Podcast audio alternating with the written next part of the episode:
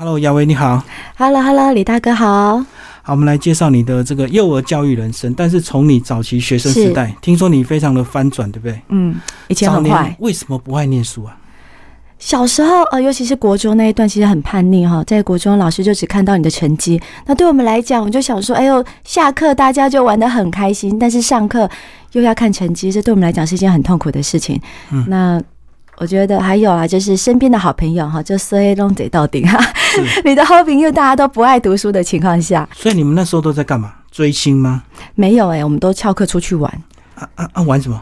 就可能去沙轮啊，然后去哪都好，就是不要在学校。以前念女校，对啊所，以通常都是一群不爱读书的女生们，然后大家就在一起，然后这里跑跑，那里跑跑，嗯，去哪都好，就是不要在学校，或者是跑到学校的最顶楼空中花园，然后就聊是非啊，然后等到放学的时候再回到教室里面。然后那时候会不会觉得人生很多无奈？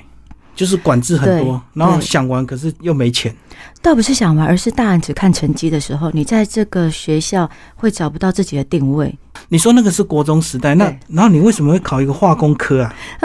应该讲说，我国中毕业呢，其实是没有学校可以读的哈，所以那时候我是被丢到了国四班，被打了一年之后呢，才考上光武化工。那考上光武化工，我也觉得哎还不错哈，跟电子电竞比起来，化工好像都在做实验。而且你变校花、欸，哎，对，全部都男生，因为都男生啊化工啊，科也没有对女生。但是就是念了化工以后，才发现说哇，原来这个什么。你要背好多的这个呃什么分子啊，然后嗯什么的，也没有自己想象中的做实验这么好玩。要背很多所以后来公式就好像是二一还是三二吧，所以我才去考了转学考。那时候要考到华夏，那考转学考的时候呢，我就觉得说啊，我的我应该念。五专五年应该是不可能毕业哈，因为我觉得那个电子计算机啊、工程数学，我觉得对我来讲我都狂荡狂荡。我那时候就自己做了一个决定，就是我要去念我喜欢的，所以我就拿了我自己的钱，一点点钱，然后去复习美工附近，然后找了一间画室，然后好像补了一两个礼拜吧。然后在转学考那一天，我就去呃考了复习美工，但我爸爸是把我载到华夏的这个考场哦。然后等我爸爸离开之后，我就偷偷跑去复兴美工考场考试了。有一段距离耶，对，但是我觉得我比较过分的是，我在那个时候其实做了一件很不好的事情，就是我太想要进复兴美工了。原因是我不想要再回五专的这个噩梦。我觉得不管我去哪一间，一定都是被三二或二一。嗯所以我那时候在考场我就作弊，哎、这个你还敢公开承认不简单，很多人都不 不敢提这个。因为我取得，因为我取得我们那个主任的原谅啊，就是他就是我在那边考场作弊嘛，然后你就知道我其实没有考完的。嗯，其实我的人生哈，在那个时候我没有听过，哎，有人在考场作弊，而且没有考完还可以进那个学校。所以你是作弊到一半就被逮到，就对。，对，没错。哦然后那时候就在这个呃，因为在符合国中，我的母校在国中考，我就在那个长廊，然后下跪道歉，哭的要死。嗯嗯，原因就是我不想要再回去考 考那个国五班，再被打一年。嗯，后来这个校长主任就做了一件事情，就是打电话给我的妈妈，然后帮我妈妈找去考场那边，然后我妈妈。也做了她人生一件事情，就是很丢脸的事情，就是跟大家就是低头道歉，说对不起，我没有把女儿教好。嗯，也就从那时候，我妈妈大概半年不跟我讲话。所以你那时候妈妈就在做教育业，嗯就是开幼儿园。嗯，我，那肯定打击非常大。你就很，你就可以想象一个念师范的一个老园长，然后，但是他觉得女儿怎么会坏掉了？这 样就是长的样子不是他期待的，然后就是一直捣蛋，然后一直惹事，然后让他一直出来。嗯，这个好像也是很多家长的无奈。即使你家长很会念书，有时候这个子女啊，用错方法或者是不对盘，感觉就是小孩就是不爱念书，就是会跟你作对。对嗯，对。然后我哥哥其实就是很乖的那种孩子，然后所以跟我哥哥相较，我哥哥多好，我就多坏。对，所以在那个时候，呃。我们也是整个教会啊，大家啊就为我祷告啊什么的，我就发现我人生中当中的恩典就在那个时候出现。就是我们回家大概一两个礼拜之后，我们就接到这个主任的电话，复兴美工主任打电话给我们，然后就请我们到学校里面，他就说他跟校长讨论之后，愿意再给我一次机会。嗯嗯然后他，对他给我一次机会，然后让我选择我要念美工科还是广社科，而且让我选择就是，哎，我要读三年还是读四年？然后不但这样，还把我放在最好的班。那时候就是考进来的前五十个男生跟女生是呃独立，就是就是有分男生班跟女生班，后面都是男女合班的。他把我放在那个最好的女生班里面，嗯嗯嗯，所以也因为这样，我就觉得好学生，嗯，能够有再一次的机会，我觉得那个是一个很棒的一个一个恩典，所以我就会开始改变自己的。呃，翻转自己以前的态度，我觉得我以前的态度其实就会觉得说，哎，老师很凶，同学很坏，或者是怎么样怎么样，所以我读不好。但我从来没有觉得是自己的问题。可是当我有再一次的机会，有机会再回来学校，我好珍惜哦。哦，就是那个主任还愿意给你机会，对破格让你录取，真的呢。而且是放在前段班，所以前段班的意思就是说准备要再升学嘛，所以对学业有一定的要求。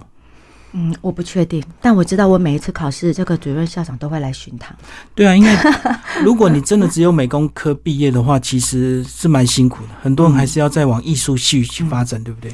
但我后来也真的很争气，我就念到了全校第一名毕业，现场讲毕业就前前三名毕业可以保送到景文。但那时候对我来讲，呃，景文二专不是不好，而是对我。对我，我比较想要的是读大学这件事，因为我身边的人都会觉得说，好像只有会读书的孩子才能念大学。那请问职校、技职体系的孩子呢？念大学感觉变成是一个梦想，所以我就会觉得说，哎呦，我第一名，嗯，我要读大学哈，我要让别人觉得我很厉害。所以我那时候就放下保，呃，就放弃保送，然后跟我妈妈主动争取说，我要再去补习一年，念高四班，我要去念大学。嗯嗯嗯，就放弃保送的机会，你就是觉得技校的学生还是可以考大学，对，不然好像技校就是补个二专就差不多了，对，就是大专生就可以进入职场，对。那你就后来念视觉传达系，其实一路都相关嘛，哈，你是念广设，喜欢，嗯嗯嗯，所以到大学也是就念得很顺利嘛，对，因为你从此从高一那个阶段你就开窍了。对，但是我应该就是到大一的时候呢，有拿个奖学金之后，大二开始我好像就开始打工，然后就也是一路到大四啊这样毕业。嗯，所以你觉得你对美术有天分吗？我喜欢。嗯，对。那你说有天分，其实我觉得有天分的孩子很多是他可能可以不用太多指点或对，然后他画出来的你就觉得哇。但我觉得我们是因为有有兴趣，所以我们愿意一直一直花时间在这里。可是你一开始应该追同学的程度会很辛苦，因为很多都是国中美术班的，对对不对？所以你要很用功。但我觉得对我来讲，有没有兴趣这件事情还是比较重要的，因为我有兴趣，所以我就愿意花很多时间待在这里。对不对？对，我觉得那时候在复兴，确实就像李大哥说的，别的同学他们可能在画室，或者是他们在美术班，他们的底子都比我好。可对我来讲，因为我有兴趣，而且我要争气，而且我想要让人家觉得我的，呃，我的选择是对的。所以我那时候其实，比如说人家画一张交功课出去，我可能是画了十张，然后挑一张出去。所以我其实加倍加倍努力的。嗯，那你晚上有再去找画室吗？呃，没有哎。嗯，我好像是一直到我决定我要。呃，就是要要升大学，那时候我才开始。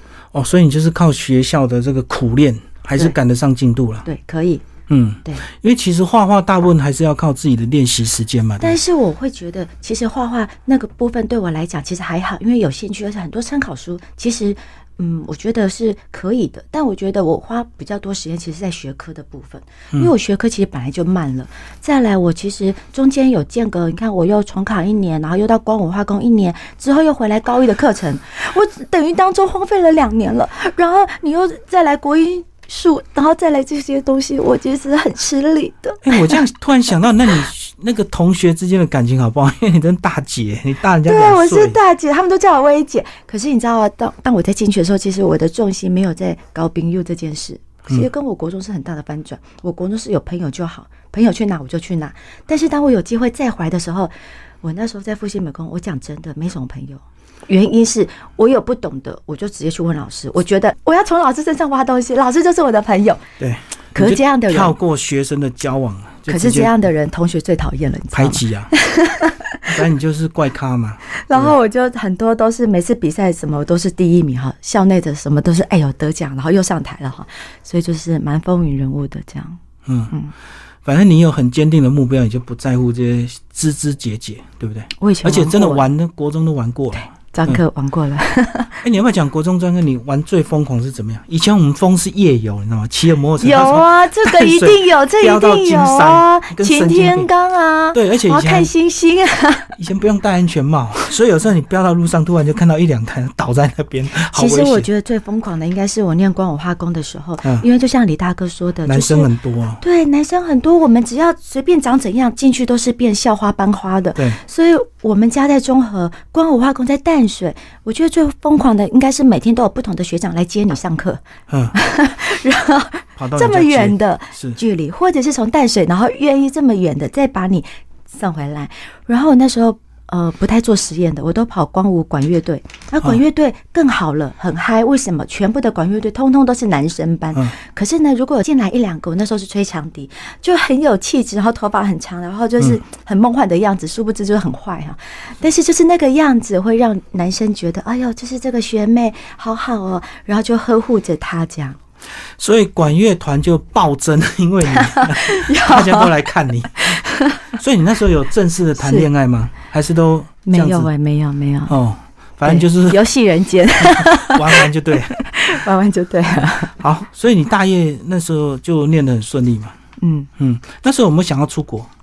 有好多次都有哦，但是后来都没有，因为男朋友哦。对，有牵绊就对，有有有，嗯，对啊，因为艺术好像真的要去国外看一看，对，有好多次欧洲国家，对我妈妈都把钱准备好了，但我都觉得说，嗯，不要，因为我要是出去，这段感情就分了，我就结束了。嗯，好，那后来是怎么样开始呃回到你妈妈的幼儿园去帮忙？是大学毕业就进去了？当然不要啊，我觉得对我们来讲，就是不要走妈妈为我们安排的路。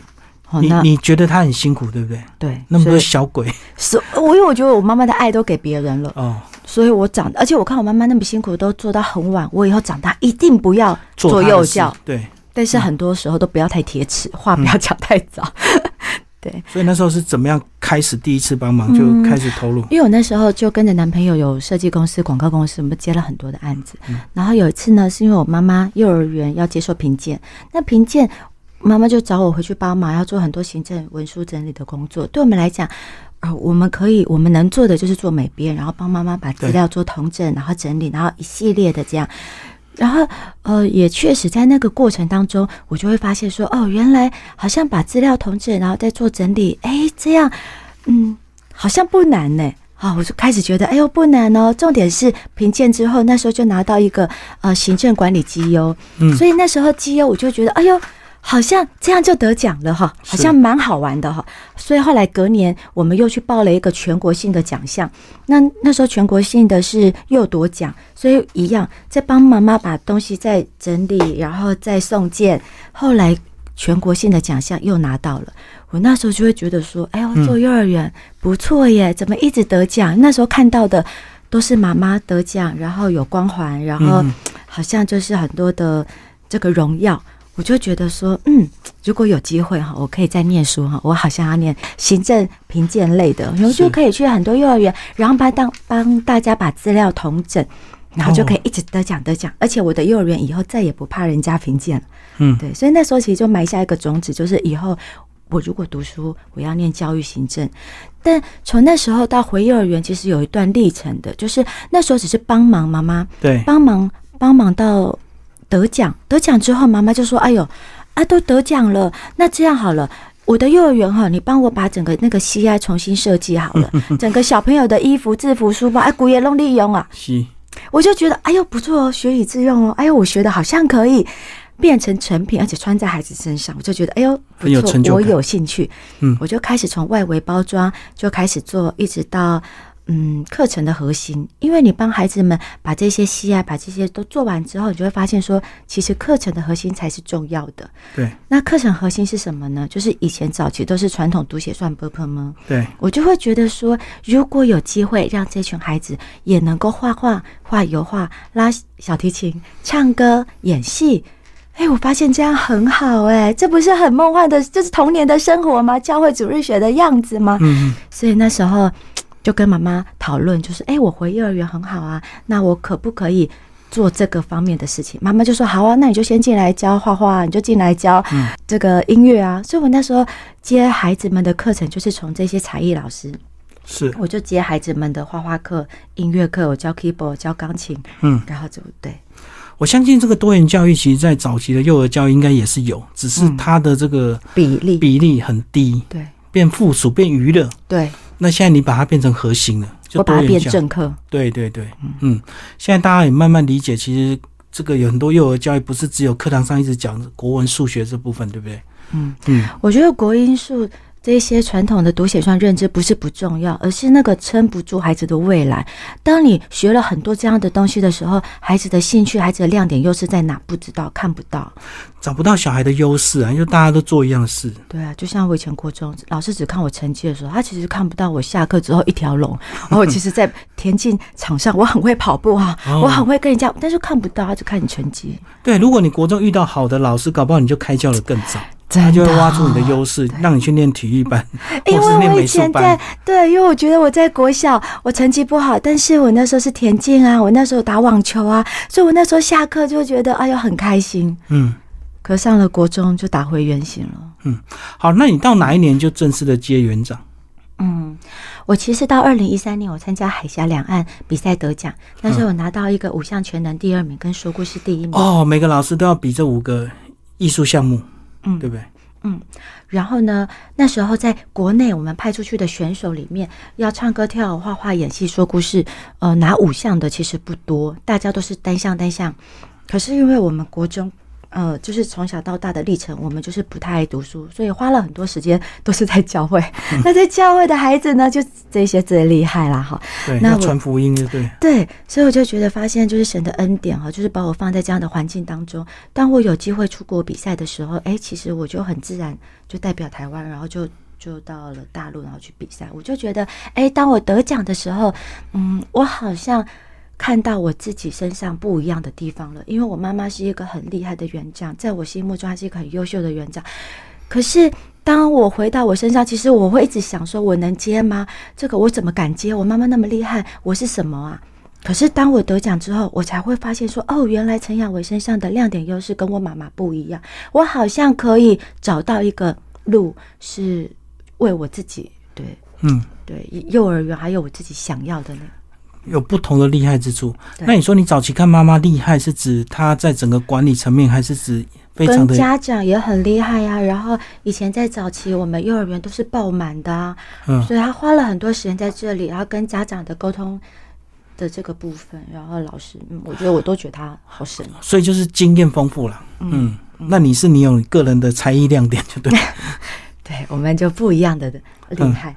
所以二零一三年得奖，你就有信心，那你妈妈也放心交手给你。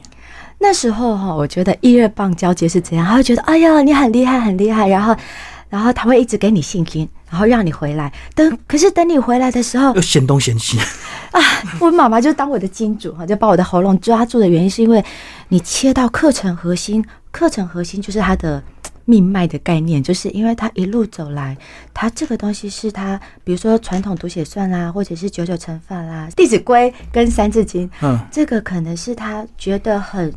呃，最重要习以为常的事情，他觉得孩子就该学一下这一些。可是当我进来把这些东西都拿掉，就像刚刚李大哥说，课程的比重不一样的时候，你要放一个小提琴，孩子每就是每一个礼拜要学一个小时，我就要从这里面拉一个小时出来。哎，我油画又要进来，这边又要拉掉。哎，我戏剧又要进来，又要拉掉。当你拉的越多的时候，哇，我妈妈觉得东西都不见了，她觉得陈雅薇园长教出来的是没能力的。为什嗯么？因为你用传统那个框架来看我现在的孩子，哎呦，这马没要，黑马没要，黑马没要。因为艺术本来就没有办法量化孩子的这种，对，它不像分数啦，对，都是主观的美感。所以冲突就来了。为什么后来我们会陆陆续续去上卡内基哈，成为卡内基家族就是这样。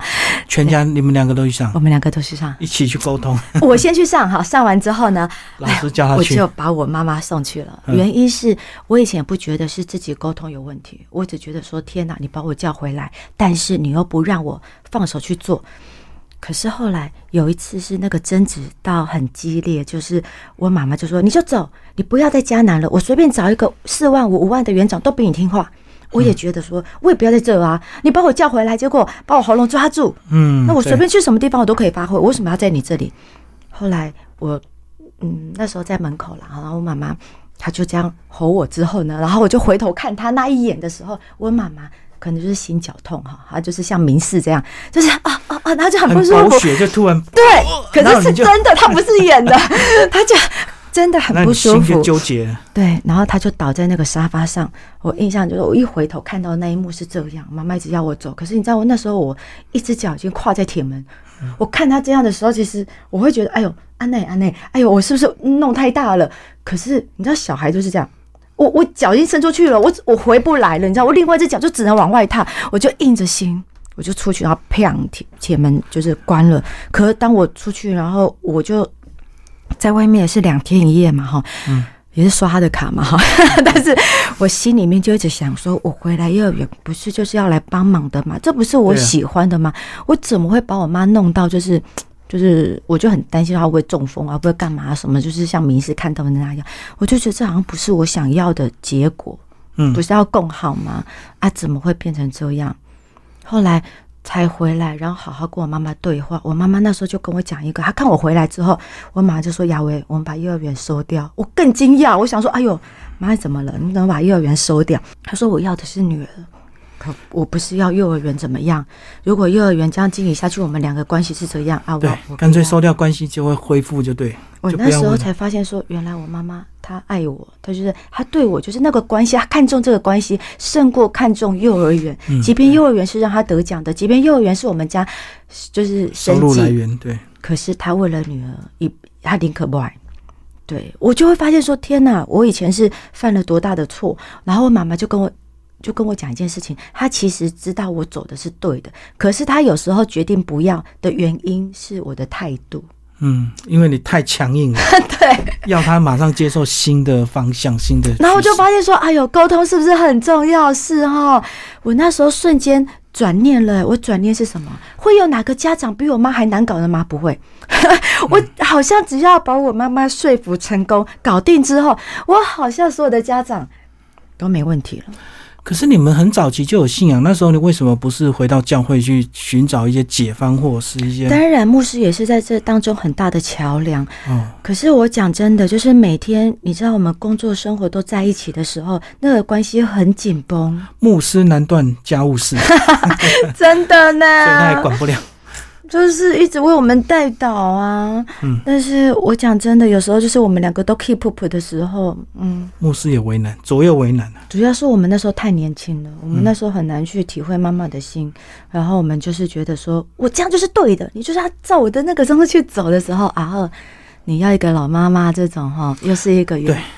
即使你再有道理，可是你的气势、你的那个态度不太强硬，他也会硬着头皮跟你干，他也不会哎，马上就。即便他知道你你走的方向是对的，嗯，可是他就是讨厌，他就不喜欢你，就是因为大家都要面子了，说穿了，更何况他是资深老园长，然后又是我的妈妈，然后我有时候可能会在大家可能老师的面前或大家的面前，我就跟他杠上了，就跟他大小声了。对我以前其实这样。所以后来整个关系到哪一年才会开始恢复，就开始上轨道。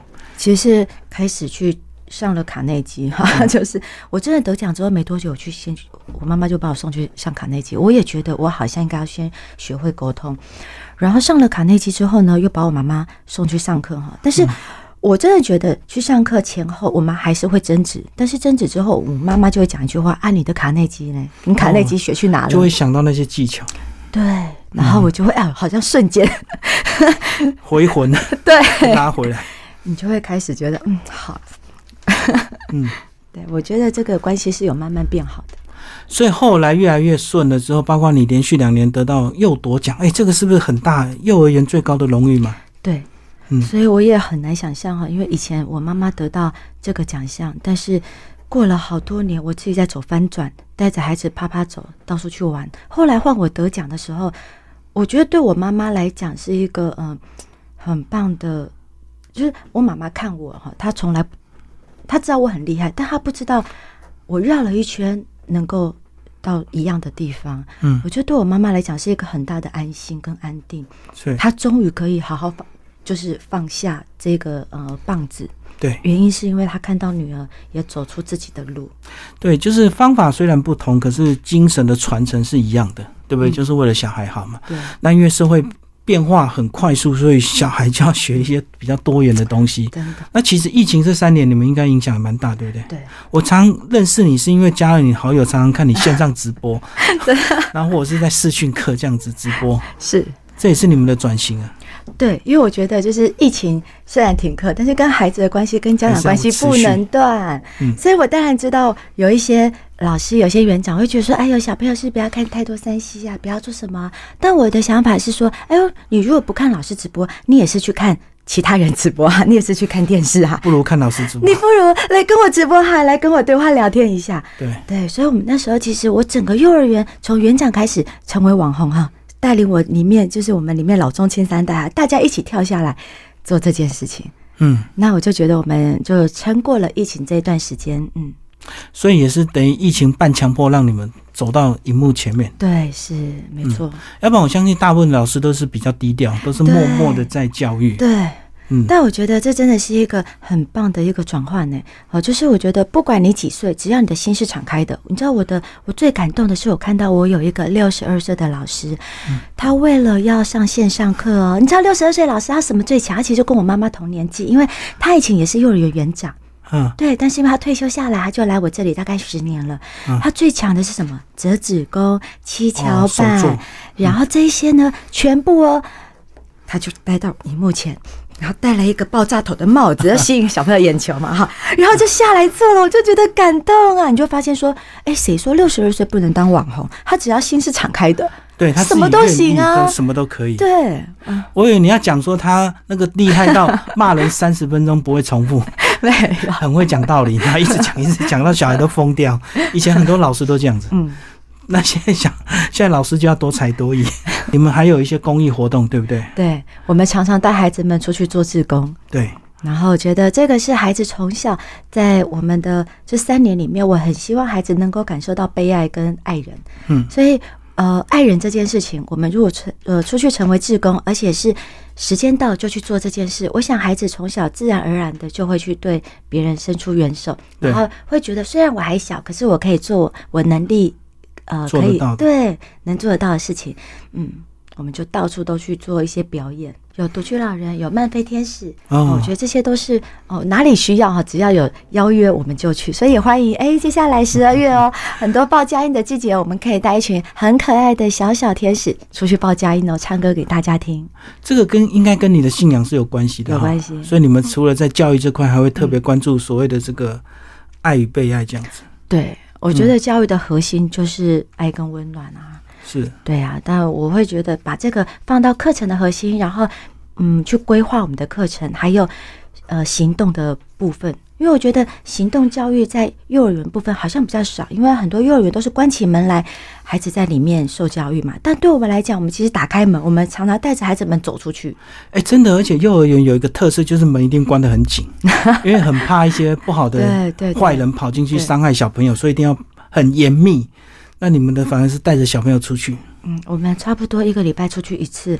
那其实我一路走来，我最感谢其实是我的家长，但我除了我的妈妈以外，我觉得家长信任了哈。对家长信任，因为呃，我讲真的，像之前那个小灯泡的事件，你就会发现说，把孩子带出去，其实什么最重要？安全最重要。啊对啊，你要单靠老师太难了。就是单靠园长，我们老师跟园长才几个啊，怎么可能有办法每一周都带孩子出去？所以我们是很大量家长的资源进来，家长自工。啊，对家长职工、爷爷奶奶，还有我们很多家长都是请假，然后工作放着啊，就陪我们了，因为他觉得我以前没玩到，我现在要跟着孩子再过一次童年，我们去插秧、去收割，我们接下来要去采草莓，我们之亲前就拔葱，对。嗯，对，真的，我看到很多幼儿园带出去都是前面一个老师，后面一个老师，最多就这样子，哎呦，我们边亚龙嘎定呢，一 排十个，你说两个老师有时候状况还不好处理，所以还是要靠家长能够都是要大量的资源。对，所以我觉得家园同心，家长也是孩子的老师，所以这样子，你们的这个学生有成长了吧？因为我看到资料说，你们最惨的掉到二十几个，对，然后现在已经慢慢呃持续回稳，但对我们来讲，我们疫情的时候我们就缩班，是。缩班，呃，现在对我们来讲，其实呃，疫情在两三年其实重新洗牌了，无关你之前有没有得奖这件事，因为对我们来讲，我们那附近的学校其实都加入准公，加入准公，我想大家就会有一个嗯比较稳定的收入，因为加入准公，我想你的学生肯定就就加回来了。那对我们来讲，我会觉得我我们还蛮任性的哈，就是我们一直到现在，我们因为有家长的支持，然后还有妈妈也支持，我们就一直做我们想做的事情，就是继续玩哈，带着孩子们去玩去体验，对。嗯，所以玩出道理之后，就不怕所谓的少子化，对吧？我相信很多幼儿产业都慢慢在缩减，因为没有小孩嘛，对，所以这个其实不是理由，对不对？哎呦，如果有独特的竞争力，还是 还是会吸引很多小家长远远的他跨区也要来念，对不对？我们蛮多家长是跨区来的，对啊，就莫名我觉得是那个理念的部分。好，今天非常谢谢亚维园长为我们介绍他的这个幼教的人生，谢谢。好，谢谢谢谢李大哥。